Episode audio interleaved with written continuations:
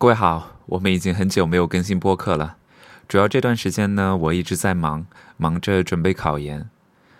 不知不觉间呢，二零二一年就要结束了。最近杭州的天气还不错，就是有些冷。江南冬天的魔法攻击呢，真的让人有些伤不起。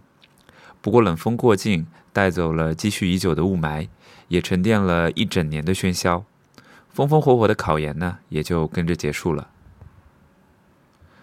我在七年前呢就已经拿到一个全日制的硕士学位了，但是今年呢，我打算考一个 MBA，从而被迫卷入了考研这一当今社会迷之热点。那这次考研呢，我也发现现如今的考研和我们当年的考研已经完全不一样了。考研的热在微博热搜中可见一斑。我上午走出考场，排队领盒饭的过程中刷了刷微博，发现管理类联考连同上午考的其他科目都荣登了热搜前列。下午英语考完也不例外，热搜前两条就是英语一和英语二，而考研的迷呢，还体现在人数上。今年考研人数呢达到四百五十七万，同比增长百分之二十一。这什么概念呢？我本科毕业那年，也就是二零一二年，考研人数是一百六十五万，十年间考研人数翻了三番。这十年到底发生了什么，让这么多的考生趋之若鹜的去考研？在今年，也就是二零二一年，内卷呢已经成为被滥用的俗套词汇，好像只要涉及到竞争，都可以用这个词加以修饰。但这个词的走红本身就是一个值得考究的社会现象。卷被滥用的背后，隐藏着人们面临的普遍困境。我们好像既反对过度竞争，又不得不去参与这个竞争当中。最近还学到一个词，叫“电影院效应”。讲的是在电影院，如果第一排观众站起来，后面的观众呢也只能被迫站起来。这用于形容考研似乎很合适。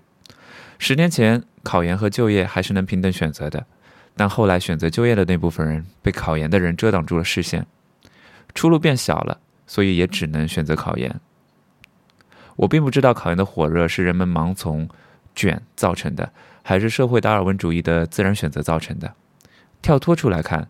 其实，更多的人去选择进修自己，去努力爬升，并不是一件坏事。只是落到每个鲜活的个体身上，不免让人有些痛苦。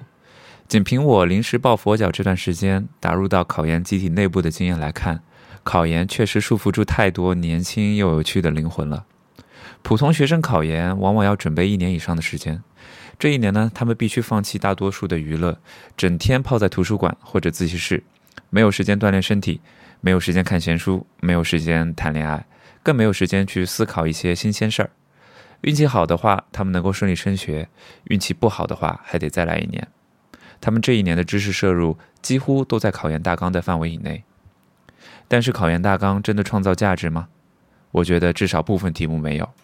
很多考试内容就是考官凭空制造出来考人的，在现实生活中几乎没有价值。说白了，这些题仅用于考试，别无他用。举个例子，我读一道今年管综的真题给大家感受一下。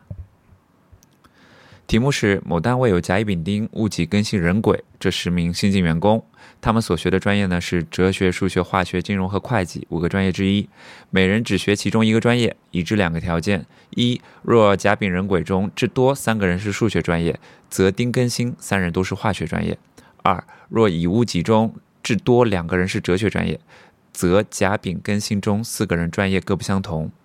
根据上述信息，求的是所学专业相同的新员工是什么？如上题目，我相信很多人只要有闲工夫，花点时间都能做出来。但考研考察的是你能否在两分钟内做完这道题。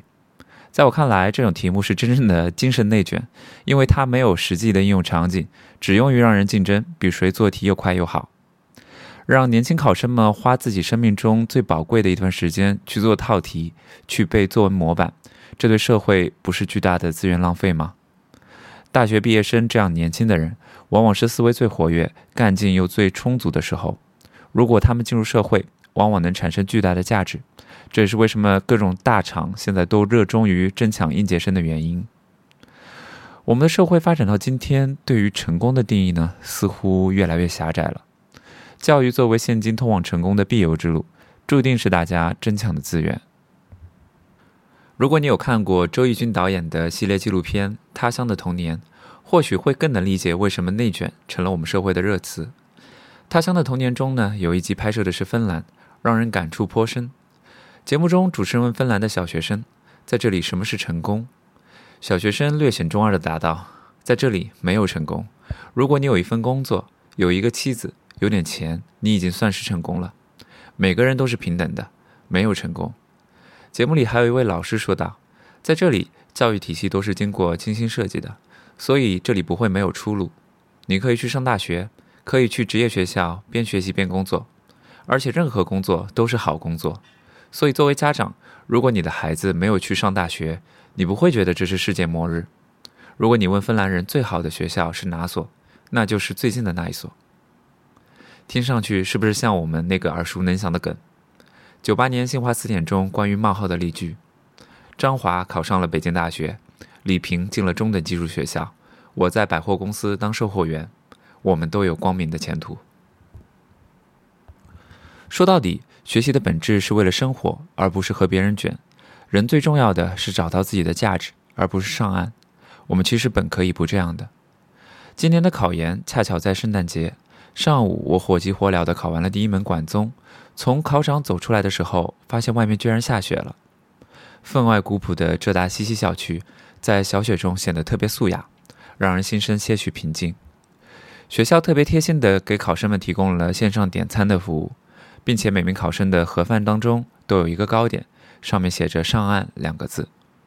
每个考研考生看到这个词汇都会特别有感触，这个词汇已经成为代指考研成功的黑话。网上的迷信求运贴，比如说刘星宇的直播啊，弹幕上充斥着上岸的留言。我想，如果真的有 Father Christmas，那就请让所有的孩子们都上岸吧。好，我们本期播客就到这里，感谢各位的收听，欢迎各位访问我们的网站 never 八四点 com，也欢迎各位关注我们的公众号 never 八四。节目的最后呢，我送给大家一首我一最近一直在听的一个曲子，德沃夏克第九交响曲的第二乐章《From the New World》。再次感谢各位的收听，我们下期播客再见。